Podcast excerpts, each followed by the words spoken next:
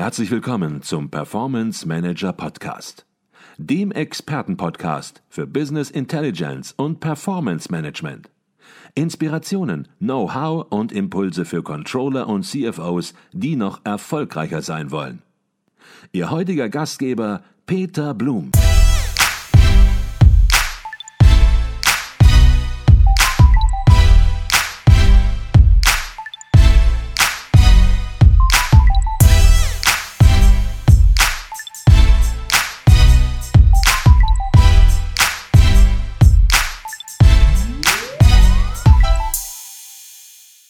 Herzlich willkommen im Performance Manager Podcast. Mein Name ist Peter Blum. Ich bin hier auf dem Management und Controlling Kongress 2022 und bei mir ist Sven Grütters, Finanzvorstand der Schenker Deutschland AG, dem führenden Anbieter für integrierte Logistik in Deutschland. Im Jahr 2022 feiert Schenker das 150-jährige Firmenjubiläum. Jetzt hat es in dieser langen Firmengeschichte natürlich immer schon Veränderungen gegeben, doch was die Geschwindigkeit und Dynamik angeht, da sprechen wir heute natürlich über ein ganz, ganz anderes neues Transformationslevel. Und ich freue mich darüber mit Sven Grütters und insbesondere über die Auswirkungen dieses Transformationsprozesses, dieses Wandels auf den Bereich Finanzen und Controlling zu sprechen. Doch bevor wir in das Thema einsteigen, zunächst mal herzlich willkommen im Performance Management Manager Podcast, Sven Grütters. Herzlichen Dank, Herr Blum. Ich freue mich hier zu sein und freue mich auf die Diskussion der Auswirkung von der Transformation auf das Controlling. Jetzt kommen Sie gerade direkt von der Mencon Stage, von der Mencon Hauptbühne, haben dort die Eröffnungskeynote des Kongresses gehalten und der Titel lautete Vom Controller zum CFO, die Transformation des Controllers aus Sicht eines CFOs in der D-WUCAT-Welt. Da stecken schon einige Details drin in den Begriffen, da kommen wir später drauf zu sprechen, aber Sie haben sicherlich eine Kernbotschaft gehabt für die Teilnehmer, wenn die nichts verstanden haben, dass zumindest eine Sache rüberkommt. Was war die Kernbotschaft? Ja, der Titel ist natürlich recht kompliziert und recht lang. Aus meiner Sicht ist es so, in einer Welt, die immer unbeständiger wird und wo der Wandel auch ein steter Begleiter ist, muss sich natürlich auch der Controller entsprechend wandeln. Das heißt, aus meiner Sicht, wichtiger als die Vergangenheit ist die Zukunft. Was kann ich lernen, um für die Zukunft besser zu werden? Der Controller muss heute auch deutlich mehr Themen im Blick behalten, als vielleicht noch im traditionellen Controllerverständnis verankert ist. Es geht nicht mehr nur um Reporting, es geht nicht mehr nur um Abweichungsanalysen, es geht darum, vernetzt zu denken und sich über Ursache und Wirkung stärker im Klaren zu sein. Das Interesse für neue Technologien ist ein ganz wichtiger Aspekt, die aus meiner Sicht als Unterstützungsmedium zu sehen ist. Soft Skills, Persönlichkeit und Führungskompetenz werden entscheidend sein der Controller sollte sich dahingehend auch stärker vernetzen. Mhm. Da steckt jetzt gerade schon einiges drin und wir werden da auch im weiteren Verlauf des Gesprächs noch im Detail drüber sprechen. Jetzt ist es ja so, DB Schenker ist ein bekanntes Unternehmen, aber trotzdem, wenn man ins Detail reinguckt, dann gibt es da immer wieder Neues zu entdecken. Vielleicht können Sie einfach mal einen Überblick geben, worum geht es bei DB Schenker, wie ist das Unternehmen aufgebaut und vielleicht auch ein bisschen was über sich sagen. Gut, fangen wir an mit DB Schenker. Ähm, DB Schenker ist ein globales und auch ein, eines der führenden Logistikunternehmen weltweit. Wir decken die gesamte Bandbreite der Logistikaktivitäten ab. Das fängt an mit dem Landverkehr, wo wir in Europa tatsächlich der, das führende Unternehmen sind. Wir haben die Luftfracht, wir haben die Seefracht, natürlich auch die Logistikaktivitäten in der Konzern, in der Kontraktlogistik. Darüber hinaus auch die Bereiche Messe, Spezialverkehr und Global Projects. Wir sind an 2000 Standorten weltweit aktiv und davon ungefähr 10 Prozent, ein bisschen mehr in, der Deu in Deutschland, Schweiz. Ich selber, Sven Grütters, ich bin der Finanzvorstand der Schenker Deutschland AG und gleichzeitig der CFO für das Cluster Deutschland-Schweiz. Darunter fallen mehr als 200 Standorte und zu meinem Aufgabenbereich gehören die klassischen Funktionen wie Controlling, Business Accounting und Finance, aber dann auch die etwas vielleicht Randbereiche des äh, Finanzwesens, indirekter Einkauf, Real Estate Management, Master Data Management. Ich habe die Verantwortung für den Bereich Recht, und Risk Management. Mhm. Jetzt hatte ich gesagt, die Dynamik der Veränderung, äh, die Geschwindigkeit, die hat zugenommen in den letzten Jahren. Sie sind seit ungefähr vier Jahren in der Verantwortung in Ihrer Position. Jetzt können wir natürlich nicht die gesamten 150 Jahre Firmengeschichte aufarbeiten, aber vielleicht können wir mal versuchen, allein so die letzten vier, fünf, sechs, sieben Jahre, die Sie auch aktiv überblicken in gewisser Weise, ähm, ja, so ein bisschen zu bewerten. Was waren das für Veränderungen? Veränderungen im Business, die Sie auch persönlich erlebt haben? Also für mich zunächst mal als CFO war ähm, ein großer Wandel, dass ich in der Zeit mit drei CEOs zusammenarbeiten durfte. Jeder ist anders. Und mein Verständnis als Co-Pilot erfordert, dass ich mich natürlich auf diese einstelle. Der Vorteil ist, ich kann auch viel von den, beiden, von den Personen lernen. Dann habe ich erlebt die Transformation einer wirklich dezentralen Organisation, die sehr stark auf EBIT fokussiert war, und zwar immer nur auf das EBIT der jeweiligen Geschäftsstelle. Dies konnten wir transformieren hin zu einem mehr integrierten Denken, wo EBIT, Networking Capital, knappe Investitionsmittel zusammenspielen und dann vor allen Dingen auch die Kapitalrendite in Form des Return on Capital Employed in den Köpfen zu verankern. Natürlich ist die Corona-Pandemie ein großer Wandel gewesen. Ähm, diese hatte natürlich zum einen Konsequenzen für die Zusammenarbeit im Unternehmen, Stichwort New Ways of Working, aber dann natürlich auch die wirtschaftlichen Faktoren. Was Corona auch gezeigt hat, war, dass die Logistik systemrelevant ist. Dies hat sich jetzt in den Köpfen der Menschen, glaube ich, sehr stark verankert. Aktuell erleben wir natürlich eine vollkommen neue geopolitische Situation, die uns sowohl national wie auch international sehr viel abverlangt. Aber ich denke, auch hier wird Schenker, werden wir die Unsicherheiten sehr gut managen können. Mhm. Jetzt reden viele seit Jahren von einer VUCA-Welt. Äh, viele haben jetzt erst erkannt, was VUCA wirklich bedeutet in den letzten Jahren und wie ruhig es eigentlich Jahrzehnte war. Ähm, Ihr Vortrag ähm, geht hier so ein bisschen einen anderen Weg. Sie reden von einer De-VUCAT-Welt. Manche sprechen auch von einer VUCAT äh, im Quadrat-Welt. Das heißt, hier kommen zwei Ds hinzu. Einmal Disruption Inclusion und einmal Diversity. Ähm, warum war das für Sie wichtig, diese beiden Ds nochmal sozusagen ergänzend zur traditionellen VUCA-Welt nochmal darzustellen? Ja, Sie sagen ja völlig zu Recht, VUCA ist ein Konzept, was kommt, äh, das eigentlich aus dem US-Militärbereich kommt, wurde in den 1990er Jahren entwickelt. Und selbst bei mir im Studium habe ich darüber schon gehört, als Diplomkaufmann in Münster. Aber unsere Welt ist seitdem deutlich komplexer geworden. Was haben wir alles erlebt seit 1990. Die Disruption von Geschäftsmodellen hat es immer gegeben. Nehmen Sie die Schallplatte, die durch die CD abge äh, äh, abgelöst wurde und jetzt durch Streaming. Wer kann sich noch an Videotheken erinnern? Der Name ACFA, wem sagt das überhaupt noch was?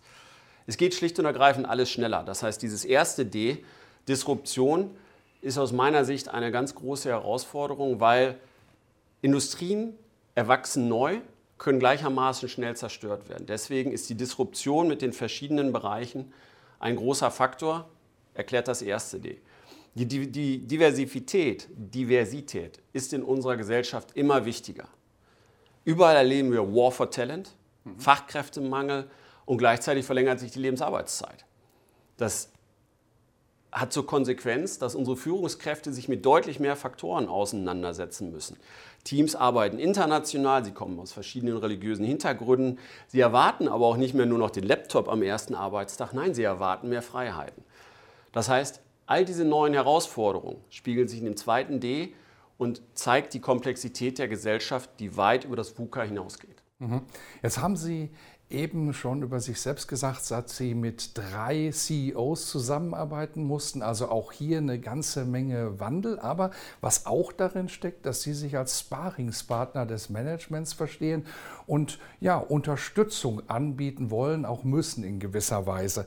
Ähm, das trifft für die gesamte Finanzfunktion zu, die den Wandel im Business natürlich auch zu begleiten hat, begleiten muss. Und dann kommt man schnell an den Punkt, dass man sich überlegt, und Sie werden sich das auch überlegt haben als CFO, welche Mehrwerte muss ich mit meiner Organisation eigentlich bringen, schaffen? Was sind das für Mehrwerte, die Sie sehen?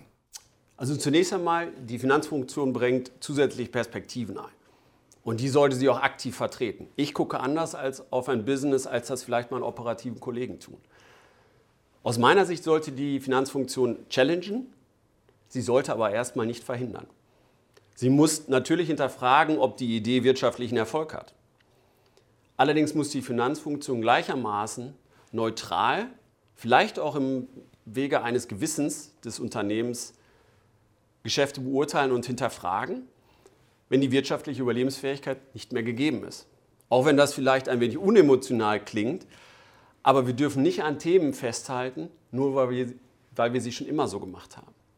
Schlussendlich gewährleistet die Finanzfunktion, dass ausreichende Finanzmittel zur Verfügung stehen, um diesen Wandel aktiv zu gestalten. Mhm. Aus meiner Sicht, die Finanzfunktion ist ein Businesspartner. Mhm. Jetzt sind Sie seit vier Jahren in der Verantwortung als CFO und na klar, da haben Sie auch schon Veränderungen vorgenommen. Mit Veränderung ist das natürlich immer so eine Sache, gerade wenn man neu in einer Funktion ist. Man will erstmal einen Überblick natürlich auch äh, sich schaffen und will genau schauen, was sind denn das für Veränderungen, die man wirklich jetzt angehen muss, um auch ja, mit Augenmaß die Mitarbeiter natürlich mitzunehmen und nicht äh, wie gedoppt voranzugehen und die Karawane hinten sozusagen zu verlieren. Aber Sie haben inzwischen schon einige Veränderungen vorgenommen, auch im Controlling. Was sind das für Veränderungen, die schon umgesetzt wurden? Controlling ist natürlich nur ein Teilbereich meiner vielen Verantwortungsbereiche. Ähm, aus meiner Sicht war es erstmal wichtig, die Rolle des Controllers zu schärfen. Ähm, in der Sicht einiger Menschen sind die Controller äh, Mädchen für alles. Und hier gibt es eine Fokussierung. Das heißt, wir trennen Controlling von den Backoffice-Aktivitäten. Dann ähm, haben wir die Regionalisierung im Controlling vorangetrieben. Das heißt, Statt ein Controller dezentral für eine Geschäftsstelle muss einer für mehrere, idealerweise einer für alle gewisse Tätigkeiten, repetitive insbesondere, erledigen.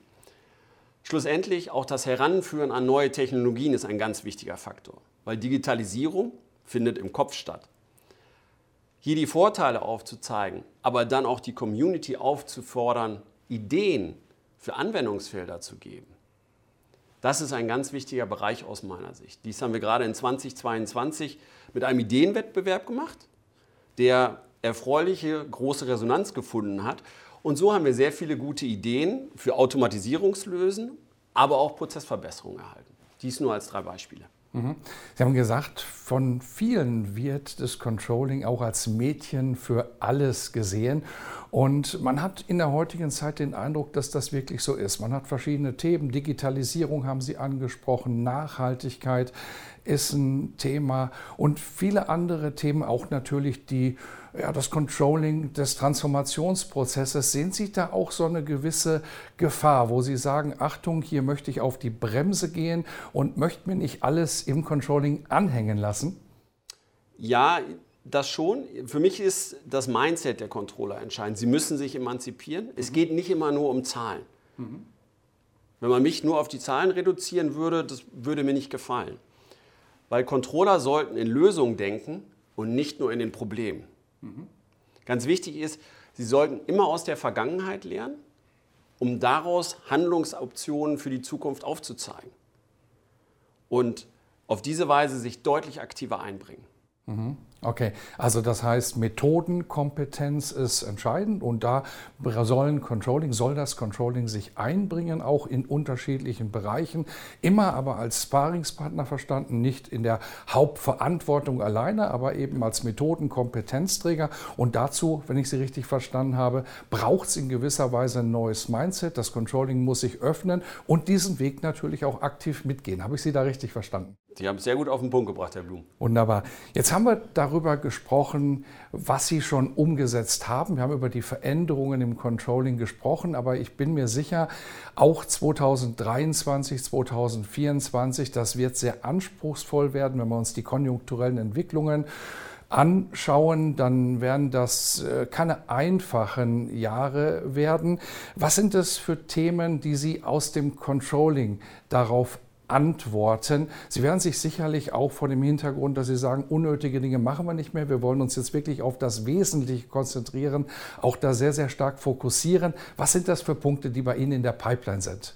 Also für mich vielleicht nicht in den unmittelbar nächsten Monaten, aber ich bin überzeugt, dass die künstliche Intelligenz die Rolle des Controllers nochmal ganz anders schärfen, aber auch verändern wird.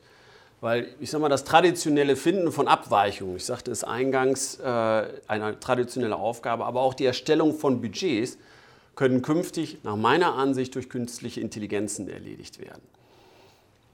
Das heißt, ich will jetzt erstmal der Organisation die Angst nehmen. Denn ich bin davon überzeugt, dass die Technologie den Controller unterstützen wird, aber sie wird ihn nicht ersetzen. Ein weiteres Thema, was uns sicherlich ganz stark beschäftigen wird, ist das ganze Thema EU-Taxonomie, ESG-Themen und dann letztendlich das CO2-Reporting und Accounting. Dort müssen wir die Controller darauf vorbereiten. Das sind die Themen, die mich beschäftigen. Jetzt sind wir hier auf der MENCON-Kongress, Management und Controlling-Kongress in Reda-Wiedenbrück, wird ausgerichtet von der Hochschule Ostwestfalen-Lippe. Und das heißt, hier gibt es auch einen gewissen Hochschulbezug. Und Sie sind da sehr clever vorgegangen in Ihrer Keynote und haben auch da noch ein paar Impulse gesetzt, weil Sie gesagt haben, Mensch, wie müssen sich denn Controller verändern, wenn sie Richtung Karrierefahrt CFO denken wollen oder das Ziel auch erreichen wollen? Das ist auch sicherlich ein Impuls, der dann auch ja, direkt an der Hochschule gesetzt werden kann würde ich als möglicherweise ein Highlight auch Ihres Vortrags sehen, weil Sie sich halt da so differenziert auch Gedanken gemacht haben. Was waren das für Gedanken, die Sie präsentiert haben? Erstmal vielen Dank für die Würdigung. Ich habe im Prinzip sieben Punkte aus meiner persönlichen Erfahrung und auch Sicht wiedergegeben. Aus meiner Sicht ganz wichtig, ein Controller, der CFO werden möchte, muss das Handwerkszeug beherrschen. Das heißt, die Zusammenhänge der Gewinn- und Verlustrechnung, der Bilanz mit der Kapitalflussrechnung, das muss er kennen, das sind die Basics. Für mich immer ein Credo gewesen, nur wer fragt, bekommt etwas. Das heißt, der Controller sollte sichtbar sein, sich aktiv einbringen, aber auch immer die Frage stellen, gibt es einen besseren Weg? Oder lass uns was Neues versuchen. Wie ich eben sagte, die vermeintlich dümmsten Ideen kann zu einem wichtigen Durchbruch führen. Schließlich soziale Kompetenz ist ein Differenzierungsmerkmal, Verständnis für Technologie ein Muss. So kann man CFO werden, aber harte Arbeit ist immer auf dem Weg dahin erforderlich. Mhm, okay. Jetzt haben Sie schon einiges verändert und einiges äh, ja, kommt noch, wird noch kommen. Ich denke, es ist auch ein andauernder Veränderungsprozess. Da gibt es keinen Stillstand. Und wenn Sie so nochmal die letzten vier Jahre zurückschauen, dann gibt es da sicherlich Punkte, wo Sie sagen, Mensch, Lessons learned daraus äh, hätte ich vielleicht heute anders gemacht. Vielleicht gibt es auch Dinge, wo Sie sagen, Mensch, ist überraschend gut gelaufen, hätte ich gar nicht mitgerechnet. Ähm, vielleicht gibt es so ein paar Lessons learned, wo Sie sagen, Mensch, da können auch andere von profitieren, wenn es um die Durchsetzung von Veränderungsprozessen geht. Was war das konkret bei Ihnen? Ganz wichtig, nicht die Veränderung ist das Problem, sondern die Menschen, die sich ändern müssen. Diese müssen mitgenommen werden. Und hier bin ich überzeugt, dass das Verständnis für das Warum ganz entscheidend ist. Ich erkläre, was ich verändern will, warum es verändern werden muss und was es für den Einzelnen bedeutet. Und dies muss ständig wiederholt werden. Für mich ist auch ganz wichtig, Vorbild zu sein. Ich kann nicht von anderen verlangen, etwas zu tun, was ich nicht selber bereit bin zu tun. Lead by example. Und am Ende des Tages drei wichtige Punkte. Kommunikation, Kommunikation, Kommunikation. Ich denke, das lassen wir einfach genau so als Schlusswort stehen. Das war Sven Grütter, CFO bei Schenker Deutschland AG. Wir haben über die Keynote hier auf dem Management- und Controlling-Kongress 2022 in Reda-Wiedenbrück gesprochen. Herzlichen Dank für diesen Input. Herzlichen Dank, Herr Blum.